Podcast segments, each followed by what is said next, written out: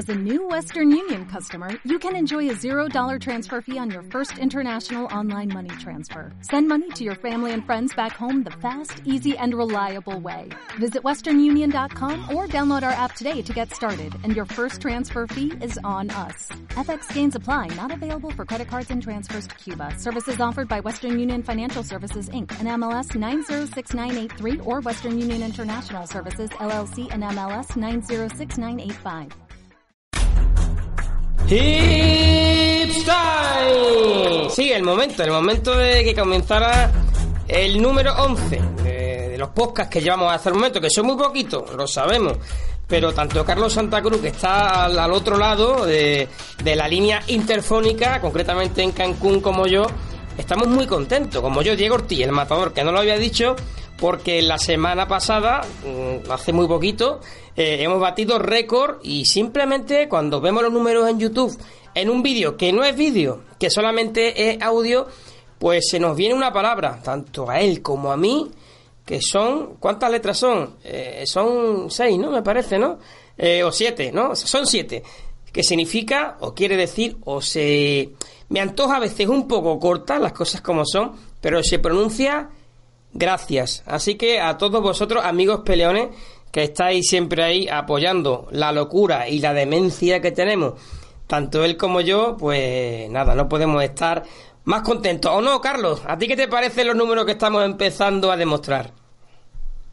Pues una locura, la verdad, el apoyo que hemos tenido de la gente. Muchas gracias a todos los que escuchan todos los domingos este podcast, que nos esperan, que nos comentan, que nos dicen sugerencias para mejorar.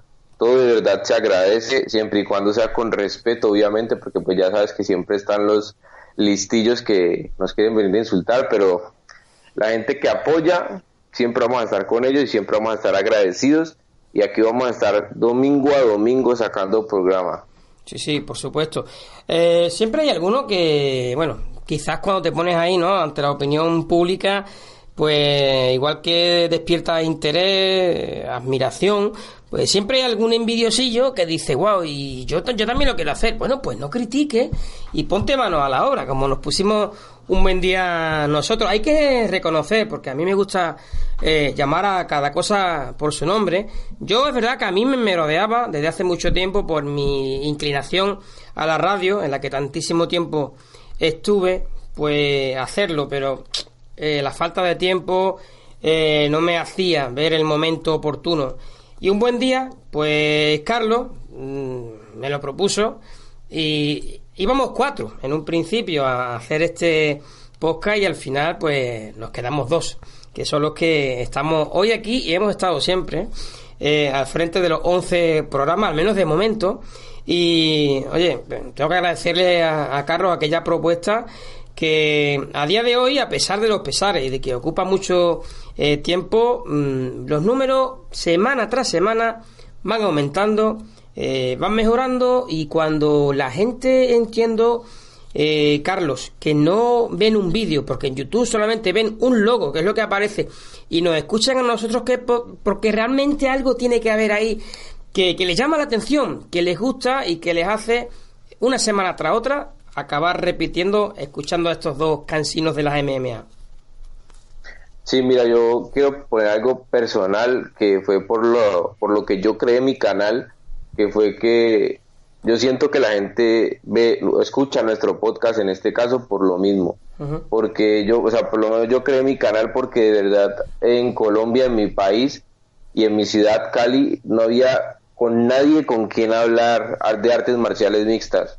Yo veía los eventos y, y, terminaba como con ganas de comentarlo con alguien, de pensar la opinión de la otra persona y siempre me quedaba ahí como solo en un vacío, pero ahora que creé mi canal ya hay mucha gente que me comenta, que puedo hablar con ellos, puedo ver diferentes puntos de vista. Y claro, pues ahora que tenemos el programa del último asalto, contigo puedo hablar de esos temas y puedo disfrutar más de este deporte tan lindo, ¿no?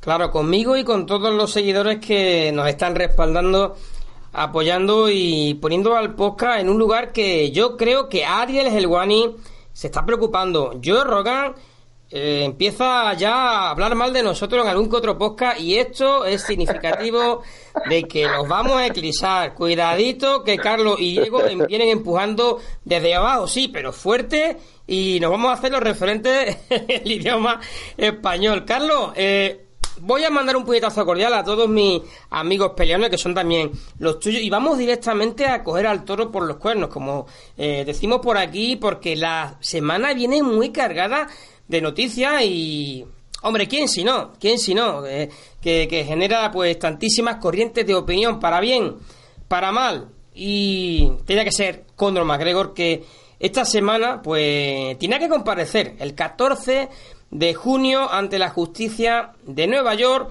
apareció con dos coches que eran dos tanques prácticamente de color negro muy enchaquetado muy muy cabal calmado tranquilo muy educado correcto pero tenía que hacer su papel delante de la justicia, Carlos.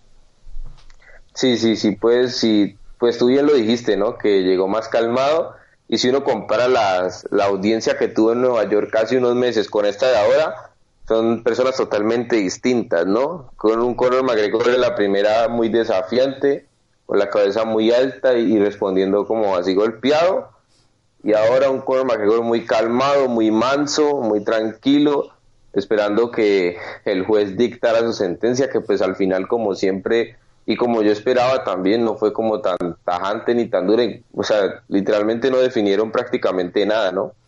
No, no, de, hecho nos hemos venido a enterar de que hubo negociaciones extrajudiciales, eh, estaban eh, los abogados del luchador eh, empezando a negociar con la fiscal, con la asistente, en este caso del fiscal Janet Gleason, que reconoció de que bueno pues que no se había eh, proclamado un jurado investigador debido a que bueno eso se había parado por esas negociaciones que lo que están procurando en definitiva es un acuerdo para conseguir una reducción de pena siempre y cuando eh, Conor McGregor reconozca que bueno que sí que fue el autor y se arrepienta de los hechos criminales y los otros pues se queden bastante menos.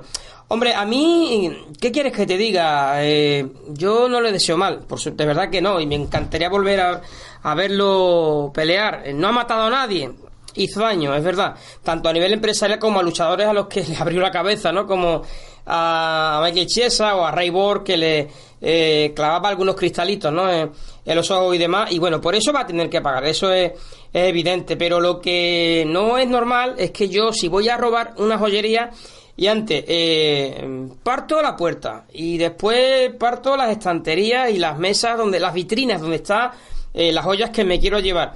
Y después eh, le pego una paliza al joyero bueno, no, no basta con que yo diga sí, sí, he sido yo el que le he pegado la paliza al joyero, porque además ya las cámaras de seguridad están ahí grabando eh, mis actos y simplemente por reconocer eso eh, mm, me quedo con los delitos menores. Hombre, a mí me parece que ya se están viendo indicios de que la justicia, en este caso, no va a ser igual con Conor McGregor que con el común de los mortales.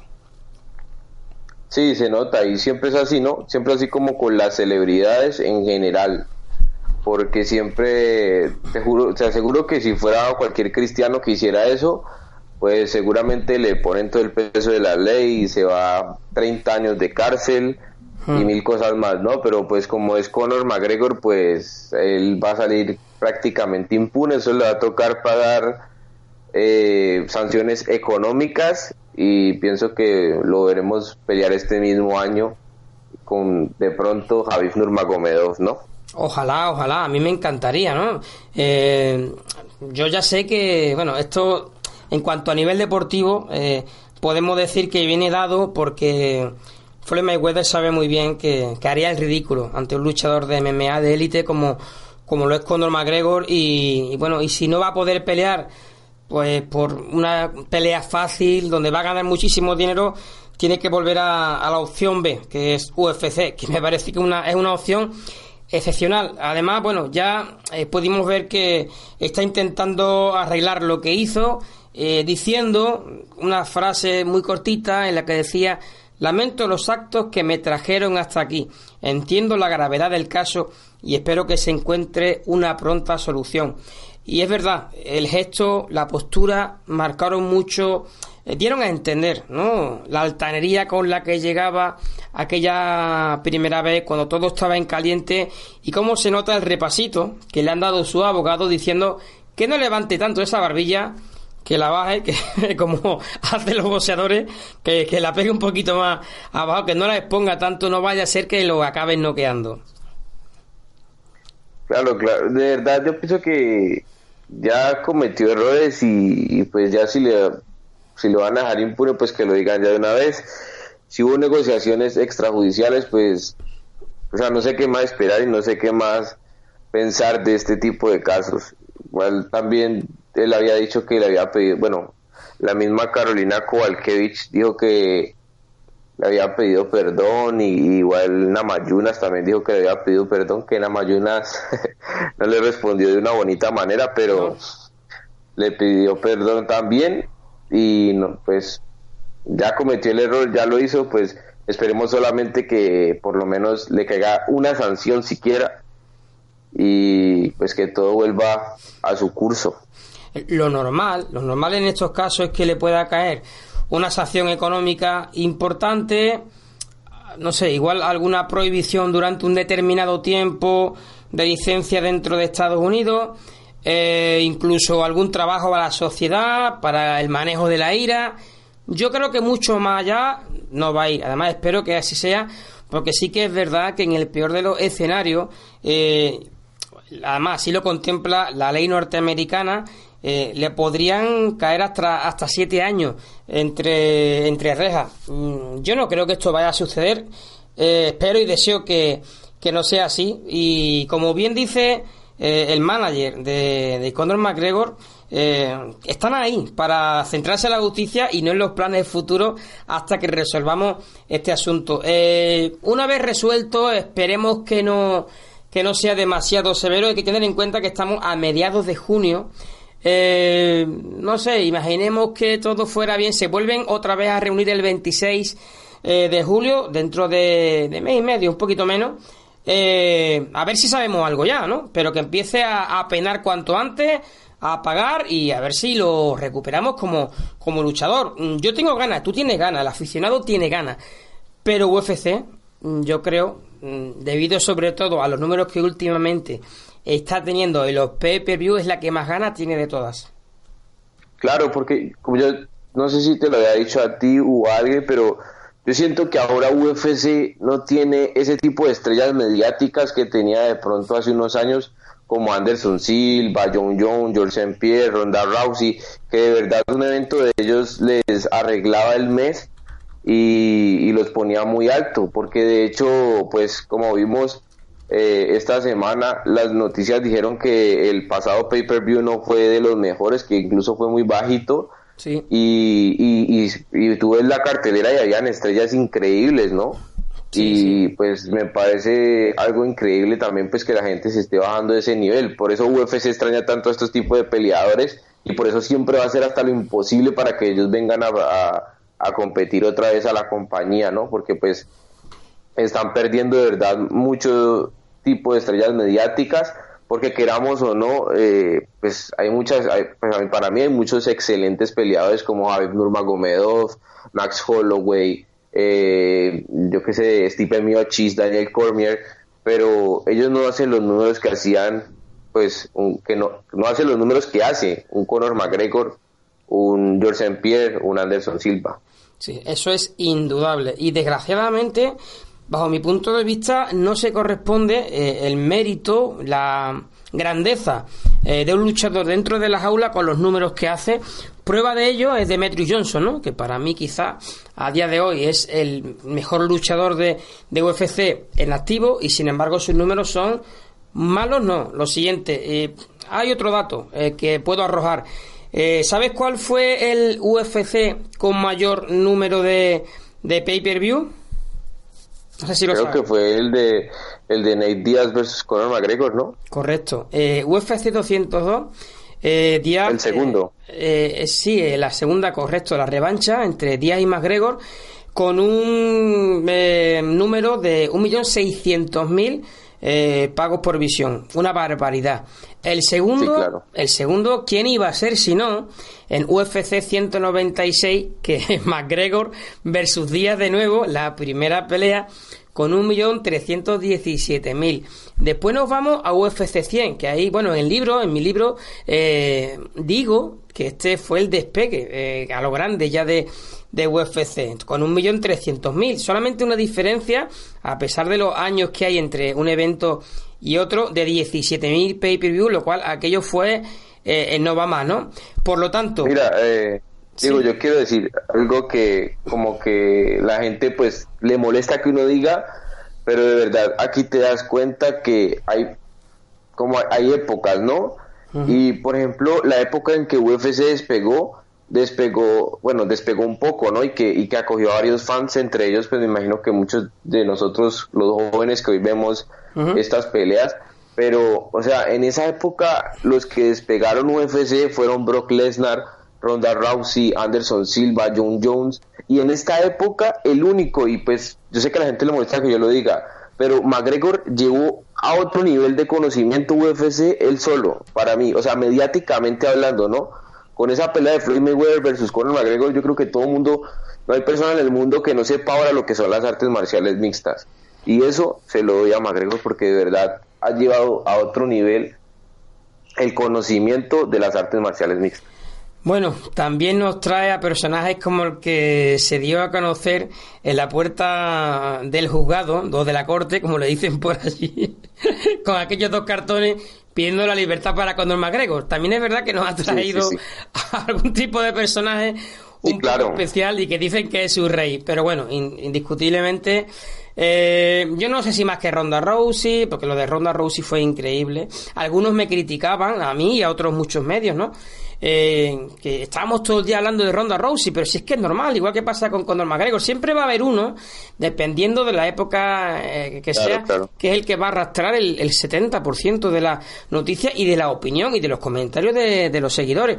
Y Conor McGregor lo hace. Y nosotros tenemos que informar, nosotros tenemos que informar. O sea, si pasa algo todos los días con Conor McGregor y todos los días es importante, pues obviamente lo tenemos que informar. No es que nosotros seamos fanboys ni nada de eso, pues es que si, digamos en tu deporte, en el deporte del que vives, del que trabajas, pasa algo, pues hay que informarlo. Si no te gusta, pues simplemente tienes la opción de picarle a ver o no picarle a ver o puedes seguir en el caso de Facebook, ¿no? Eh, es muy sencillo. Mira la prensa, la prensa de cualquier eh, país. Eh, ¿De quiénes hablan? De, ¿Del equipo de tercera división eh, que van a ver 50 personas al estadio eh, del Real Madrid y del Barcelona. ¿O quién hablan? ¿De esos jugadores del equipo de tercera división o, de Cristiano Ronaldo y de Messi? Pues es normal.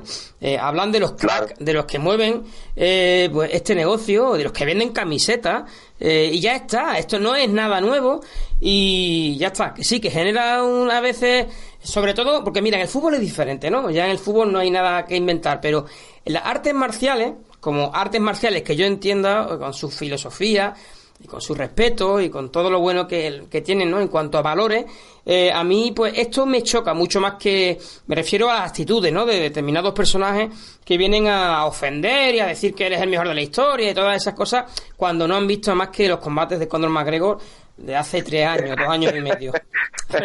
sí, eso es verdad, tú lo sabes, Carlos, que no me lo invento. Que claro, claro, eso es verdad. Es que ese, ese, es, ese es el mayor problema que tuvo McGregor, ¿no? Que, que trajo gente como muy aficionada, como muy, hmm.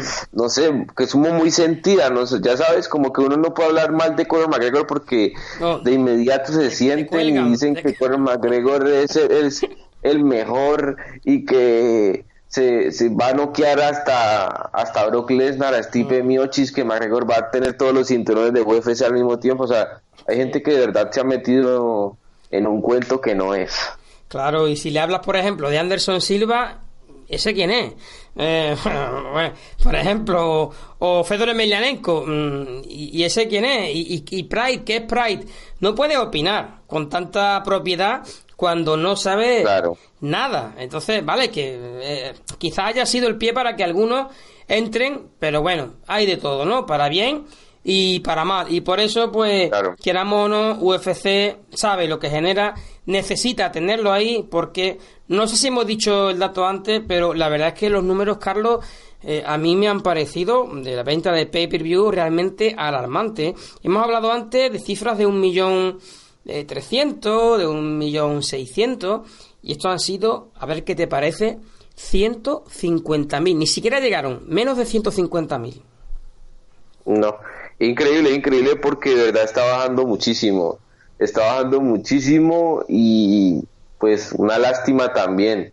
Igual yo creo que eso influye mucho en el, en el que de pronto ahora eh, están en Estados Unidos, están como en otro cuento, porque pues si nos vamos a ser sinceros, en Estados Unidos yo creo que es donde más compran pay-per-views, porque aquí estamos acostumbrados a, a verlo todo pues de diferente manera, ¿no? Aquí no estamos acostumbrados a pagar por ver un evento y pues me imagino que es allá que está bajando las ventas y algo debe estar pasando que no les llama la atención. Sí, sí, no sé exactamente los factores que han desencadenado este problema, porque no deja de ser un problema. Yo sé que hay que sumar los pay-per-view con la venta de entrada, eh, de camisetas y otros patrocinios, ¿no? Eh, pero desde luego que los números son muy malos y esto te pones a echar cuenta y empiezas a pagar los sueldos, que no estamos hablando de un UFC Fight Night o de un TUF eh, finales, no, no, estamos hablando de un evento numerado donde los sueldos pues son bastante más altos, ¿no? Y claro, pagarle a Lister Overin o pagarle a Joel Romero, a Robert Whitaker o a, o a Rafa Dos Años o Colby Covington, desde luego que no es precisamente barato. O, hombre, exactamente, muy bien. O, así en pan que a pesar de los pesares, hace un rato estaba grabando eh, con un programa de, Perú y, me preguntaron por, por Cien Pan y bueno, la verdad es que qué alegría, ¿eh? Entrar así y llevárselo tan, tan calentito. Pero bueno, independientemente de eso, que ya lo hemos hablado en otras ocasiones, hay que pagarle un altísimo salario y claro, mm, después el balance entre gasto y beneficio se empieza a acercar y, y después hay que pagar la infraestructura, a los trabajadores que montan todo eso y, en fin, hace falta... Por eso ahora uno entiende por qué en ocasiones ve un poco las decisiones raras, ¿no? Cuando por ejemplo ves alguna pelea de Sex Norcat, por ejemplo, o de Mackenzie Dern, eh, o de los que quieren que lleguen a la cima, o de Taito Ibasa, por ejemplo. Hay más, hay, hay bastante, o de Rafael Adesaña. Eh, están buscando como loco tener a una figura que genere eh, pues venta a lo loco y, es necesario. Entonces, Conor McGregor, que si es una figura que saben que está eh, ahí para esto, eh, eh, bueno, es una emergencia para la empresa que, se reincorpore cuanto antes. Sí, sí, es que como te decía, o sea, están muy, muy escasos de estrellas. Y es que UFC estuvo acostumbrado en un momento a tener en cada evento a una estrella de esas que te ponía un pay-per-view súper bueno, ¿no? Porque, digamos, antes era un fin de semana peleaba Brock Lesnar, por ejemplo. Eh, al, otro mes, que era el otro numerado, te peleaba Anderson Silva. Al otro mes te peleaba John Jones. Al otro mes te peleaba Ronda Rousey. Al otro mes George St. Pierre. Entonces era como una locura y muchas veces peleaban hasta ellos mismos en un mismo evento. Entonces, pues claro, estallaban los, los pay-per-views y era buenísimo. Ahora ellos, ellos intentan siempre colocar como la mayor cantidad de estrellas unidas en, en, un, en una cartelera y aún así no les da, no les da. Sí, sí, es, es curioso porque UFC 225 eh, fue una, una lluvia de, estrellas de este deporte, ¿no? Y sin embargo no funcionó, es que es incomprensible. Que nadie me pregunte el motivo, el por qué, yo no soy capaz de entenderlo, eh, pero los datos están ahí y habrá que ver cómo sigue. Yo creo, Carlos, que quizá... Eh, ya estamos pasando página con el asunto de Conor McGregor, ¿no? Eh, pero que espero al menos que UFC 226 con lo mucho y bueno que trae mm, no se repita este mismo episodio de la pobre venta de pay-per-view. Sí, sí, de verdad yo pienso que pues UFC 226, voy a ser sincero, no es que sea el mejor evento, por la medida la verdad UFC 225 era el evento que yo como que le apostaba al mejor evento de, del año, pero sin embargo, pues UFC 226 tiene una, una pelea muy atractiva que pues es la de campeón contra campeón de Stipe Miocic versus Daniel Cormier y esperemos que esa pelea suba las cifras, ¿no? Aunque a pesar pues de que lo, ni Daniel Cormier ni Stipe Miocic son como reconocidos por vender muchos pay-per-views. No, pero estamos hablando como tú bien eh, dabas el dato de una pelea entre dos campeones de dos divisiones diferente. Me han preguntado no sé cuántas veces cuál es mi opinión sobre quién puede ganar este combate. Y esta no es la única pelea realmente que llama la atención.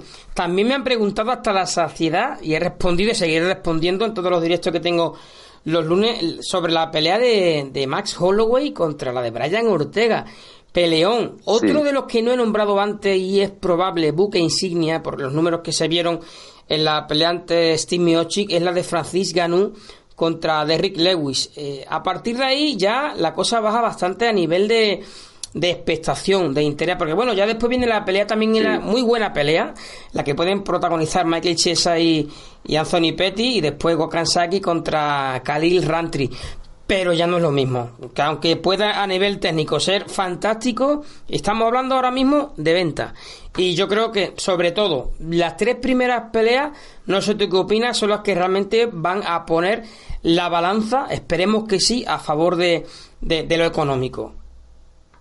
Sí, esas tres son las como las que los pueden impulsar a que a que sean buenos pay-per-views. Y ahora que mencionabas a Anthony Pérez, eh, también hay que apuntar que UFC de verdad se está desesperando porque también está viendo como gente como Anthony Pérez, que eran tremendos peleadores, han bajado el nivel muchísimo, ¿no? Entonces se están, se están desesperando y están diciendo, estamos perdiendo hasta incluso los peleadores que eran buenos nos están bajando de nivel porque pues si bien estamos de acuerdo que, que ni Anthony Pérez es lo mismo, que ni José Aldo es lo mismo, que... Eh, se me olvidó el nombre de este hombre. Eh, Dame alguna pista. se me fue. Bueno, hay muchos peleadores que han... Ah, bueno, Anderson Silva tampoco es lo mismo desde que perdió con Chris Whiteman. Bueno, pero él está fuera con el tema del eh, doping. E-, ese ya ni lo contamos. Sí, pero o sea, me refiero a... a sí, a la bajada después de, digamos, de, nivel, ¿no? sí, sí, bajaron de... Hay muchos que están así, ¿no? Inclusive yo pensé que Rafael Dos Años iba por esa línea porque hubo un momento en que perdía, perdía, perdía, pero pues afortunadamente fue al peso Walter y comenzó a ganar. Y bueno, muchos peleadores que estaban arriba y, los bajaron y, cayeron como cocos, inclusive Ronda Rousey, ¿no? Sí, sí, sí. Pero esto es normal, este deporte es así, es que no, no es, a mí realmente no me extraña porque estos son, son ciclos y estamos hablando de que ellos pelean eh, contra los mejores de, del momento. Entonces que puedan perder pelea, pues claro, salvo que llegue un, fuera de serie que se convierta en un supercampeón, de estos que están pues una década invictos, por ejemplo, pues ya es más es, más complicado. Yo sé que te estás riendo porque estarás estarás pensando que lo estoy diciendo por un super luchador ruso, ¿no? o me equivoco. No, pues yo no sé, hay uno que todavía no ha perdido, pero pues si tú quieres hablar del ruso, pues dale. vale, vale. Oye, por cierto, mira, yo sé que no tiene nada que ver con el tema, pero la única pelea que en teoría, que yo eh, desde luego no estoy de acuerdo, que perdió John Jones, es la de Matt Hamill, con eso codazo 12-6. Eh, qué regla más estúpida, ¿eh? Desde luego que, que en fin, que ya la, ya la podían quitar también porque me parece que, es una, una, cosa que no tiene mucho sentido, pero en fin. yo la verdad nunca entendí, nunca entendí, o sea, no entendí si fueron codos que eran, que el lanzamiento del codo era ilegal o que porque si tú ves la, si tú ves como el, parte de, la pelea, dice descalificado por exceso de codos, ¿no? Es lo que dice. Sí. Y entonces yo nunca entendí eso, porque pues yo he visto en peleas que lanzan codazos sin parar y, no, y no pasa nada. Pues entonces no sé qué, no, no entiendo cuál es el, el parte de esta pelea. En la misma contundencia, tiene un codo eh, horizontal o descendente estando de pie que el que puedes tener en, en el suelo. Eh, de hecho, cuántos caos hemos visto, ¿no? Con, un eh, codazo lo que es de pie. Parece ser que esto viene dado cuando se estaban intentando unificar eh, las reglas y se reunieron las comisiones atléticas y algunos profesionales, como vieron, fíjate la tontería, que en algunas artes marciales eh, rompían tablas o bloques de hielo con codazos descendentes, dijeron, uh, esto es muy peligroso y esto no, no, no puede ser así. Y desde entonces, te estoy hablando hace 20 años, más o menos, un poco menos quizás, de, cuando se tomaron, eh, digamos, esta, estas acciones para eh, que el deporte pareciera menos lesivo, agresivo y, eh, bueno, fuera un poquito mejor considerado, ¿no? Más, más deporte de contacto menos que aquella salvajada que al principio algunos decían que eran los primeros eventos de, de UFC. Salvo eso, en fin, yo creo que que igual que se evolucionan en una serie de aspectos, hay que seguir evolucionando en otro tipo de cosas y bajo mi punto de vista, bueno, esto es, al margen. Pero, oye, eh, yo sé que hoy estamos un poco como, hay que decir a nuestros eh, oyentes, ¿no? Que este sábado eh, no, no hubo lo que fue evento de, de UFC, bueno, hay otro tipo de noticias que me parecen muy interesantes y así que vamos a ir disparando un poco, Carlos, para donde nos lleve la corriente, ¿no? ¿Y qué te parece? Eh, ya que, bueno, esta semana yo también publicaba que según fuentes que me llegaron, eh, bueno, ya sabemos cuál va a ser el... bueno, las semifinales ¿no? del Grand Prix de Bellator. Sabemos los emparejamientos, sabemos que por una parte estará eh, Matt Mitrion y Ryan Bader y por otra eh, Fedor Emelianenko contra eh, Charles Sonnen. Parece ser que en breve vamos a saber la, la fecha. Eh, ¿Tú te atreverías, Carlos, a, no sé, a especular sobre cuál va a ser la, la línea de, este, de esta semifinal del, del Grand Prix de Bellator? Pues yo de pronto en la de Fedor y, Sonnen la veo clara. Yo pienso que va a pasar Fedor y en, y en la de pero en la de Mitrion y Vader sí me cuesta porque los dos están jóvenes y los dos pueden dar mucho. Entonces ahí está complicado pero pues si hay que irle a alguno yo creo que le iría más a Vader por como por la juventud y como que es más rápido y más liviano ya sabes. Sí sí pues no lo sé, no lo sé, porque la verdad es que Matt Mitrion también, también pega muy duro, quizás no es tan tan rápido, ¿no? No lo veo tan fino como eh, Vader. Y sí, igual, igual sí, pero tampoco descartaría esto. Eh, entonces, podemos decir, según tú, que la final va a ser entre Fedor Emelianenko y Ryan Bader. Sí, sí, yo creo que esa va a ser la final y que Fedor se va a llevar el, el campeonato. ¿Tú crees que le ganaría a un luchador joven y en un buen momento como Vader? Pues todo depende, todo depende también de que, pues, es, bueno, es que es muy difícil, ¿no? Los, los peleadores ya que, como Fedor, que ya están tan curtidos, ya es muy difícil que cambien su, su plan de pelea, ¿no? Pero yo pienso que si Fedor sale un poquito más sereno y un poquito más tranquilo de lo que normalmente sale, puede que sí le gane, pero si sale así como siempre, que es como de primerazo a noquear, que descuida, es que Fedor, lo malo que tiene Fedor es que descuida muchísimo la guardia, y yo pienso que si Ryan Bader no va a hacer lo mismo que Frank Mir, que también fue como irse a desbocar por, por tener como ese, ese ímpetu de haberle ganado al, último emperador. Yo pienso que Ryan Bader lo va a hacer más inteligente, pero si Fedor lo hace inteligente también, yo pienso que le puede ganar. Es lo que tú dices, a estas alturas mm, no va a cambiar. Yo sé que, Fedor tendrá una serie de directrices en su cabeza eh, conociendo al rival que se va a enfrentar, pero eh, se va a ir acercando, va a ir eh, esperando el momento en el que va a lanzar el ataque mortal y ahí se la va a jugar, porque como tú bien dices, va a descuidar absolutamente la guardia. Hablamos de una diferencia de edad importante entre uno y otro y, hombre, yo es que nunca puedo ser objetivo, pero me encantaría, al menos mm, si no puedo ser objetivo, eh, yo a mí me encantaría que fuera Fedor Emelianenko el que ganara esta pelea y no sé, quizás que hiciera alguna pelea más o, de un par de peleas más de despedida y esto lo digo con la boca pequeña, ¿eh? ojo, porque no me gustaría que se retirara nunca porque es un luchador increíble y ahora que estoy escribiendo su biografía, eh, yo tenía, bueno, pues muy buen concepto de él. Ahora tengo mucho más. Te lo digo de verdad, es una persona... no, no, es verdad, Carlos, es una persona excepcional en cuanto a, a lo que ha sido su superación, su humildad, eh, y bueno, su carácter, eh, bueno, que es una buena persona. Es un tipo, yo, desde luego que, que le deseo siempre eh, lo mejor al último emperador. Así que, bueno, eh, según tú, Fedor Emelianenko, así que según yo, venga, yo que siempre te doy la razón, pero no me gusta discutir contigo. yo digo que el experimento ruso Fedor Emelianenko será el que se alce con el Gran Prix. Oye, sería increíble, ¿eh, Carlos? ¿Tú imaginas un tío ya a punto de hacer 42 años en septiembre?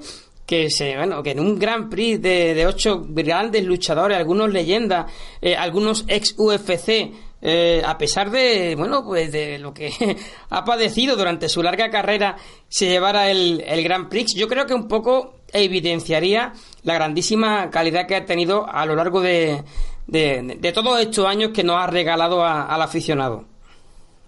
Sí sí sí igual yo creo que pues muchos estarán de acuerdo conmigo que la verdad nos hizo mucha falta. Ah, la verdad ahora no me interesa tanto, ¿no? Porque pues no está en su mejor momento. Pero sí me hubiera gustado mucho ver a Fedor Emelianenko en UFC. Sí me hubiera gustado mucho. Y pues obviamente en, en la cúspide de su carrera. Mm, sí, la verdad es que hubiera sido interesante, pero no se dio no se dio el tema. Ya no hay que darle más vueltas, ya no, no va a llegar. Eh, Sí, ya no va a pasar. No, no, no, ya no va a pasar. Eh, y te digo una cosa, ¿eh, Carlos? Mm, tú pones a Fedor con 43 años en UFC y si UFC realmente quiere vender, Fedor vende una barbaridad. Eh, si realmente están buscando, eh, no siempre hay que buscar al luchador guapera o al malo. En este caso, el luchador bueno, el luchador con, con educación y que no habla apenas, es que es increíble. Es que fue el luchador que más eh, vendió en su época y de hecho es uno de los luchadores mm, que más dinero ha ganado eh, dentro de las artes marciales mixtas de la historia. Después, lógicamente, llegaron algunos como Conor McGregor que, bueno, esto lo multiplicaron a la enésima potencia y eso ya son números pues que bueno han un poco eclosionado no lo que es eh, eh, el salario no medio de, del luchador y bueno por esa parte sí que me alegro la, de la erupción de Conor McGregor. Pero en cualquier caso mm, yo estoy seguro porque así lo viene demostrando en pelea tras pelea, eh, porque además yo he manejado esos, números, los he visto y, y es que, mm, bueno, yo creo que tú lo habrás percibido igual que yo, ¿no? No sé si estás de acuerdo. Eh, realmente cuando pelea Fedor Emelianenko es, bueno, todo el mundo hablando de la pelea. Claro, claro. Es que Fedor Emelianenko, a pesar de que yo creo que él es como el ejemplo perfecto, no hay que estar en UFC para ser una gran estrella. De verdad, Fedor Emelianenko es leyenda entre leyendas y, lo ha hecho muy bien, lo ha hecho muy bien siempre. Sí, sí, así que, eh, bueno, ¿les quería decir algo más, Carlos? Que no sé si te interrumpí. Eh, no, no, no, es que, es que vi en la pantalla que decía mala conexión y me asusté. Pero eh, sí, sí, de verdad, Fedor es de esos que nunca vamos a volver. Pues yo pienso que nunca vamos a volver a ver. Y como tú decías, sin hablar tanto, a él la verdad se me asemeja mucho a, a George St. Pierre, que tampoco habla mucho y también vendía demasiados pay-per-views, o eso era lo que decían pues en UFC y los medios de UFC. Y de verdad son peleadores que dan ejemplo, ¿no? Me lo has puesto súper fácil, porque has dicho que viste un mensaje en la pantalla que te dio miedo y a continuación me nombra a George St. Pierre. Miedo que ha pasado George St. Pierre, George St. Pierre eh, al verse ante un bicharraco de 400 kilos lleno de pelo, como le pegaba un empujoncito y lo mandaba eh, al quinto pino, como decimos por aquí, eh, porque bueno, hay que estar un poco loco. y yo sé que lo hace mucha gente, normalmente no suele pasar nada, ¿no? Pero bueno, ha tenido un incidente y dice que no ha pasado más miedo. Eh, que bueno, en todos los días de su vida dice que fue una experiencia, bueno, así lo dijo, fue una de las experiencias más aterradoras e increíbles de mi vida, incluso con todo el entrenamiento de lucha en el mundo, no habría habido combate. O sea que lo voy a, lo vamos a comentar así de pasada, porque bueno, queramos o no, son incidentes, no ha pasado la cosa a mayores, pero que a punto ha estado de costarle un, disgusto, incluso quién sabe si la vida eh, a George St. Pierre ese encontronazo contra un gorila.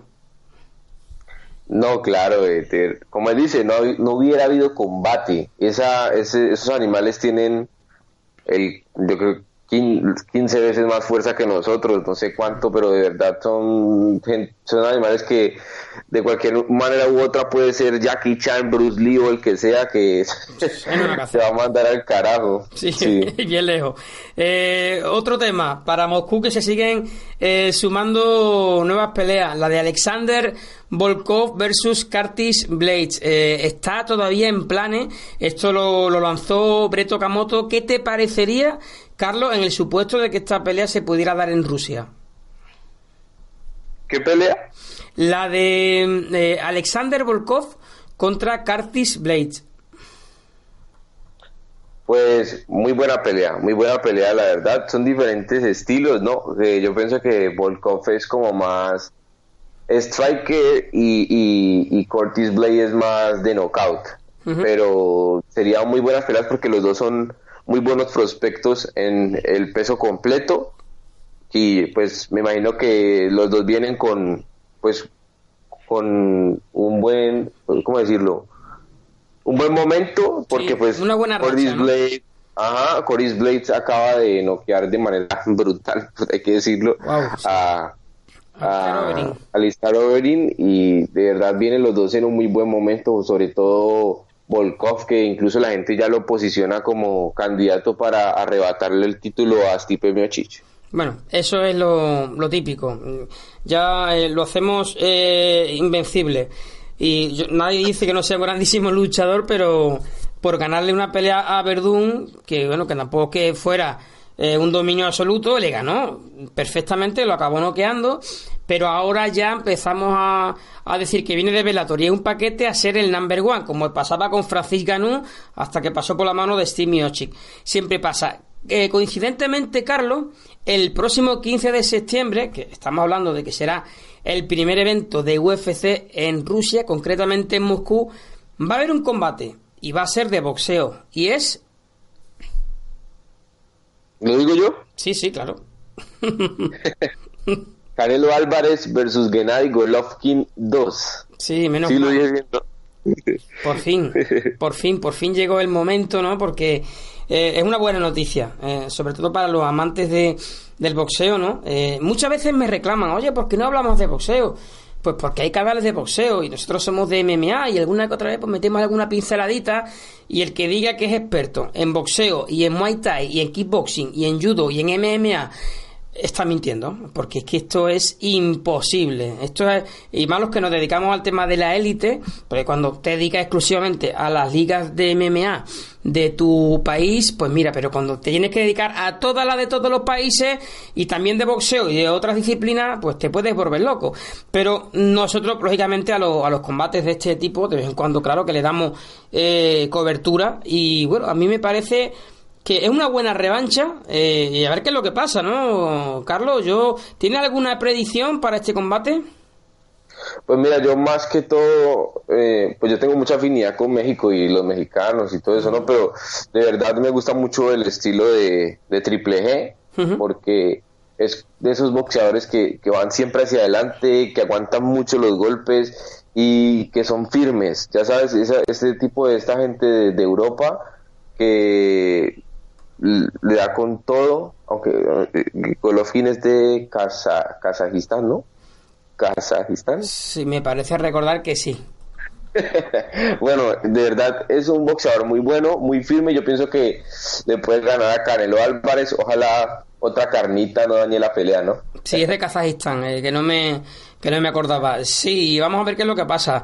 Pero me parece una, una buena pelea. En el primer combate nos hicieron disfrutar de, de lo lindo y bueno, ya están empezando a haber declaraciones hace muy poquito. Eh, eh, dice, decían por ahí que bueno que King va a noquear a Canelo y que Canelo lo sabe. Ya están empezando a calentar un, un poquito declaraciones de, de manager, de los propios eh, luchadores, de entrenadores y bueno, eso está bien, eso está bien. Lo que pasa es que yo digo que no podían haberlo hecho otro día porque hacer coincidir una grandísima pelea de boxeo con el primer evento de UFC en Rusia, pues no sé, a mí no me parece que sea la mejor de las ideas. Los motivos tendrán, pero bueno, en fin, eh, no sé a ti qué te parece, pero a mí en particular me parece un error. Pues yo pienso que de pronto es para darle más oportunidades a los fans de del kazajo de que lo apoyen. Pienso yo, ¿no? Pues no veo otro, otro tipo de estrategia a poner la pelea por allá. Y pues, o pienso que tal vez de pronto están pensando pues que este año es el año de Rusia por el Mundial de Fútbol y todo esto. Y de pronto es eso, no sé. Bueno, pues no lo sé. En cualquier caso, y yo creo que ahora sí que toca, eh, Carlos, eh, todavía queda un, ratito ¿no? de, programa, pero ya encaramos la recta final y el próximo evento que vamos a poder disfrutar eh, va a ser el UFC Fight Night Cowboy vs Edwards. este evento se disputará en Singapur el próximo 23 de junio, sábado, o sea, la semana que, que viene, este, este próximo sábado. Y bueno, yo destacaría básicamente de este evento donde hay peleas muy interesantes con mucha presencia asiática, como no podía ser menos por el lugar donde se está, eh, se va a organizar, pero las dos peleas principales, la de eh, Donald Cabo y Cerrone contra Leon Edwards y también la que van a protagonizar o Vincent Bruce contra eh, Tyson de Pedro. ¿Qué te parece este evento, Carlos? ¿Qué te parecen estas dos peleas principalmente?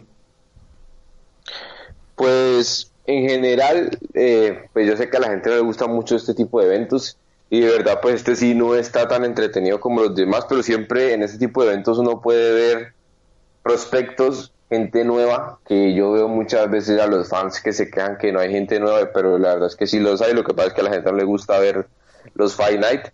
Y hablando ya netamente de las peleas, me, siempre me gusta ver mucho al Cowboy Cerrone y me parece que es uno de los mejores peleadores que tiene UFC actualmente.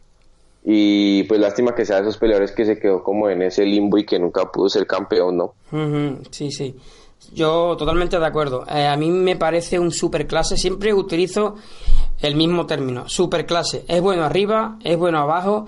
Eh, hemos, le hemos visto ganar eh, lanzando una serie de combinaciones. Creo que fue contra Rick Story. nos quedamos alucinados. Qué, qué maravilla de combinar piernas con, con puños. Parecía que estaba ensayado, le salió a la perfección. Pero es lo que tú dices. Es un superclase pero no ha llegado como yo en ocasiones lo, me acuerdo de Carlos Condit, ¿no? Que también es un luchador que, es muy bueno, pero lamentablemente, eh, eh, bueno, pues no, es capaz de, materializar un, un cinturón o, de defenderlo durante mucho tiempo y, es una pena porque entiendo que son de los mejores luchadores, de los que de los top que tiene UFC, pero lamentablemente eh, no se hacen con el cinturón. Caso reciente, vamos a poner también a Joel Romero, que es un luchadorazo espectacular y no se entiende como nunca eh, se pudo enfundar el, cinturón. Pero bueno, entrando ya a, analizar lo que es brevemente, Carlos, las peleas. Eh, ¿Para ti quién es favorito en la pelea estelar? Eh, ¿El Cowboy o Rocky? Pues yo pienso por la juventud y por cómo viene, yo pienso que Leon Edwards es el favorito en esta ocasión. Mm. Qué poco objetivo soy, sinceramente. Yo mm, me gusta ser honesto y en ocasiones me dejo, me dejo llevar y es verdad que viene muy bien el jamaicano, pero mm, la experiencia es un grado. Eh, no es lo mismo los 17 combates que lleva disputado Edwards que los 43 que lleva Cerroni, que creo que tiene ganas de reencontrarse con el triunfo después de aquella derrota ante Darrentil y bueno, yo en este caso sí te llevo la contraria. ¿Sabes qué, cuál es el problema de, de pronto del cowboy? Que ya le conocen su debilidad, ¿no? Y que de pronto es esta parte del estómago que, que se lo operaron hace mucho y pues que si le pegaron una patada y un golpe ya lo tienes fuera del combate. Entonces pienso que tal vez eso le juega mucho en contra de él. Claro, claro. Eh, esperemos que no le juegue ninguna eh, mala pasada y bueno, puede hacer un combate, bueno, pierda o gane, pero que no, que no tenga ningún problema de, de, salud. Bueno, y otra de las peleas eh, donde, bueno, se respira juventud, sobre todo por parte de Tyson de Pedro, que tiene 26 añitos, lo cual me parece a mí que, bueno, evidencia que es un tipo eh, mucho más joven, son nueve años menos que 35 que tiene eh, Vincent Prue. Me da a mí la nariz que estos dos van a hacer una pelea bastante guerrera. ¿Cuál es tu opinión? Pues los dos son letales con las manos, ¿no? Los dos tienen unas manos pesadísimas. En cualquier momento vemos un knockout y yo no pienso que esta pelea vaya a durar mucho, ¿no? Pero eh, creo que vuelvo y se la ve al, al, que está como en ascenso, que es Tyson Pedro, que ha demostrado como ser más firme y más fuerte y más sensato a la hora de pelear. Sí, mmm, yo es que cada día tengo más dudas, sinceramente. Y, dar un... Viene en ascenso, sí, pero por ejemplo, eh, la última la, la, ganó, ¿vale? Pero la anterior contra Ilir Latifi eh, perdió en una decisión unánime. No lo sé, no lo tengo tan claro y más sabiendo lo efectivo, el, si la pelea va, va al suelo y Ovin Sampru consigue ponerse la posición de control lateral, eh, veremos a ver si no vuelve otra vez a, a ejecutar su especialidad, ¿no? Ese Bon Flu Show y acaba sometiendo como ha sometido ya a más de un, a más de un luchador. Sí, sí, sí, es de estos como, como el del Ezequiel Shock, ¿no? Que se caracterizan claro. por ese movimiento. Al Alexei Olenik, correctamente, sí. Que se está hablando de que quizá, ¿no? Podría tener una pelea con, con Fabricio Verdú, me parecería muy, muy interesante. Dos veteranos, dos tipos que se manejan también bien, bueno, en el tema del grappling. Yo creo que estaría muy interesante. Diferentes estilos de grappling, porque cuando hablamos de, de grappling o de striking no hablamos de una disciplina, hablamos de todas las disciplinas, para que los que saben un poco menos de, esto me gusta dejarlo eh, claro, que, que, engloban lo que es el ataque de pie o lo que y con golpe, a lo que es el ataque, bueno, que es la lucha desde el derribo hasta empezar a agarrarte a tu rival sin golpearlo, intentando someterlo bien sea con una luxación o bien con una estrangulación. Así que, bueno, yo creo que al menos estas dos peleas, no sé a ti que ¿Qué te parece, Carlos? Creo que están bastante a la altura de, de, lo que es este evento que vamos a ver en Singapur. Sí, de verdad no son pues tampoco las estrellas de que estamos acostumbrados a ver, pero son buenas peleas que yo creo que siempre hay que prestarle atención, porque como dije antes, de este tipo de eventos siempre sale gente interesante y pues así iniciaron todos y de verdad son muy buenas peleas y, y Asia pienso que tiene un potencial más de hecho, sí, en Singapur para mí está una de las mejores promotoras, pues para mí en, en el mundo que es One Championship uh -huh. y, y, que hay muy buenas peleas, pero pues casi nadie las ve porque pues no es tan conocida, ¿no? Porque no es UFC, seamos sinceros. Sí, sí, sí, exactamente. Mira, hay otra, eh, bueno, no es en Singapur, pero sí es en China, que es el Kung Lung Fight, ¿vale? Eh, la gente no la conoce. ¿Pero por qué? Igual es tan o más importante que UFC. Te va a sorprender. Pero lo que la gente no sabe es que Kunlun Fight eh, tiene audiencias de 300 millones de personas. Pero ¿qué ocurre? Que China es como, ¿cómo te diría? Como si fuera un país lleno de muros, ¿no? Por varias eh, circunstancias. Una es el idioma, totalmente, que ya no es el idioma, es incluso sí. su alfabeto, que no es el inglés, verás, que utilizan las mismas letras que lo que, lo que hablamos español, ¿no? Eh, y aparte, el tema de, bueno, esa dictadura que hay allí, donde no se utilizan las redes sociales y donde poco de lo que allí ocurre trasciende al otro lado del mundo, lo cual no significa que no ocurran eh, cosas importantes y que haya luchadores que en UFC podrían ser, ya no te digo que hicieran un gran papel, ¿eh? te hablo de campeones, de, de luchadores que estarían luchando en un top 3 pero claro, pasa lo que pasa, que eh, aquello es como un mundo aparte. Habitamos el mismo planeta, pero eh, ellos tienen su, bueno, pues su, su círculo y de ahí no hay quien lo saque. Así que, bueno, eh, igual que tú nombrabas el One Championship, eh, me gustaba también mencionar el, Kunlun Fight, que es una liga asombrosa. Y Carlos, hay otro evento, porque ya se nos va echando el tiempo encima. Eh, no es que estemos sin, sin tiempo, pero que va a ser el del tour final, el Tavares eh, versus Adesanya, que me parece que, que, va a estar muy bien, pero nada comparado eh, y sin lo hacemos en la recta final porque no le vamos a dedicar todo el tiempo hoy, ya cuando llegue el momento lo analizaremos en profundidad y pelea eh, tras pelea. Antes hablábamos con, de, de este evento del UFC 226 en Las Vegas, Nevada. Y me parece, no sé, ¿a ti qué te parece? Eh, que va a ser uno de los mejores eventos del año. ¿Para ti cuál fue mejor antes de empezar? ¿El anterior, el 225 o tal vez este 226? Pues yo pienso que no, no voy a calificar el 226 porque no ha pasado todavía. A mí me gusta descalificar los eventos por sus peleas, pues cómo se desarrollan, si fue buena las peleas, si no. Por eso me gusta calificar, porque uno no puede decir, ah, este evento va a ser buenísimo, porque pues ya sabes que al final tal vez se caen las peleas. Te hago la pregunta de, otro modo. Olvídate de, lo que, de, lo que, ocurrió en UFC 225 y solamente tienes la cartelera, no la has visto, y tienes la cartelera de UFC 226. Para ti, ¿qué cartelera es mejor? La de 225. Porque desde las preliminares, desde las primeras preliminares habían peleones. sí, es verdad.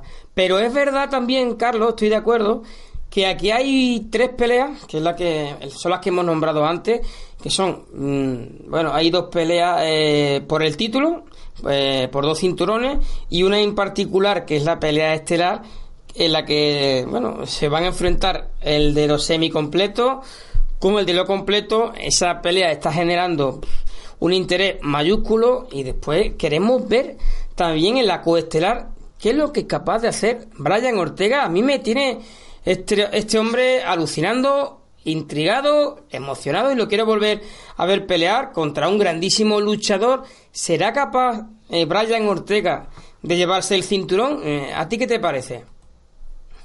De verdad yo le tengo demasiada fe a Brian Ortega porque siempre cayó bocas.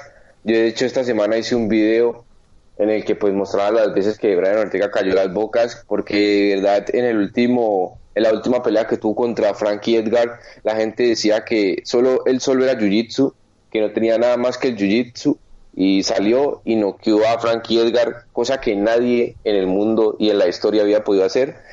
Entonces yo pienso que Brian Ortega va a sorprender otra vez el, en el evento UFC 226 el 7 de julio. Qué poco me gusta darte la razón, pero si la lleva, la lleva. Así que te la tengo que, te la tengo que dar, porque no respaldo totalmente tus palabras. Eh, yo no, yo sí dije que podía ganar. Muchas veces me baso en la experiencia. Eh, y en los arraigos, ¿no? Que sin querer uno le acaba cogiendo el cariño, ¿no? A, la grandísima trayectoria de algunos, luchadores, como este viejo lobo, ¿no? Que es Frankie Edgar, pero la New School viene dando fuerte y Brian Ortega cayó la boca de muchos. Eh, y yo decía que no lo tiene claro, pero como me preguntan este o el otro y uno tienes que decir, pues dije Frankie Edgar. Pero después de ver cómo lo levantaba, pues no sé, una cuarta de, del suelo de un gancho, dije, eh, lo de este hombre no es normal. Y aquí tenemos una estrella que quién sabe, no sé si acabará vendiendo o no, pero de momento eh, a los que realmente nos gusta este deporte en su totalidad, eh, no sé a ti también, Carlos, pero nos tiene eh, bastante sorprendido y, e intrigado para saber qué, cuál va a ser el récord de este hombre, porque a día de hoy tiene un invicto. Mm, y eso es algo realmente complicado, sobre todo cuando está en la Liga de las Estrellas, como sabemos que es UFC. Sí, sí, sí. Y bueno, también quiero hablar un poquito de Max Holloway, ¿no? Que pues parece que Brian Ortega fuera a pelear contra un mocho y la verdad no, es que Max Holloway también es un increíble peleador, de verdad para mí es de los de los nueva escuela, es para mí de los mejores. Yo siempre le tuve fe a Max Holloway, pero creo que Brian Ortega se va a llevar el cinturón. Sí, se va a llevar probablemente el cinturón de los pesos plumas, pero ojo, nunca vendamos la piel del oso antes de cazarlo porque Max Holloway es muy bueno y lógicamente sabe a quién se va a enfrentar y tendrá que, que bueno pues plantear una estrategia eh, correcta evitando los derribos evitando ser atrapado y si es capaz de conseguir eso y es capaz de castigarlo. Tú sabes cómo es este deporte Carlos. Le, parte la nariz eh, con suerte entre comillas lo digo eh, digo para los intereses de eh, de Max Holloway y a partir de ahí la cosa se complica. O le haces un corte en la ceja y empieza la sangre a entrar en el ojo y la cosa, en fin, de este deporte es bien complicado. Pero bueno, a priori creo que ahí estamos los dos de acuerdo. Lo que no sé, y ya estamos a punto de terminar brevemente. Eh, Steve Miocchi versus Daniel Cormier, para ti, ¿quién es el que crees que... Mira, no, lo vamos a hacer otra cosa. No, no me digas quién crees que va a ganar, porque yo lo he dicho en otras ocasiones. ¿Cómo crees que se va a desarrollar la pelea? ¿Qué es lo que vamos a ver? ¿Cuál es tu impresión? para mí la verdad vamos a ver un poquito lo que fue la pelea entre entre Miochis y Engano porque yo pienso que Miochis va a, pues no, obviamente Miochis no va a llevar al suelo a Cormier porque sería pues algo bestial pero sí lo va a intentar mantener en el clinch y, mantenerlo ahí porque sabe que es donde Cormier lo derribe pues va a ser muy difícil quitárselo de encima si a ¿cómo, es, cómo se llamaba el último el último rival de Cormier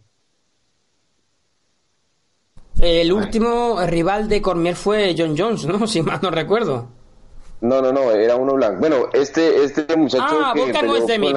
Volkan Ozdemir. Eso, Ozdemir. Vale, vale, sí. Ozdemir, si a Ozdemir le costó quitárselo de encima, que pues de hecho así finalizó la pelea y estaban en semicompletos, no me imagino en peso completo cómo le costará. Eh, Carlos, tenemos que, despedirnos, tenemos que despedirnos, perdona que te corte así, nos quedan 25 segundos. Redes sociales. Bueno, ya saben que nos pueden seguir en YouTube, a mí como MMA Adictos en todas las redes sociales igual, MMA Adictos y a Diego en todas las redes sociales igual, Diego Ortiz MMA Español y si quieren escuchar el podcast en iBox, El Último Asalto, MMA El Último Asalto. Pues nada, eh, nos escuchamos por aquí. Un puñetazo muy cordial para todos. Nos vemos.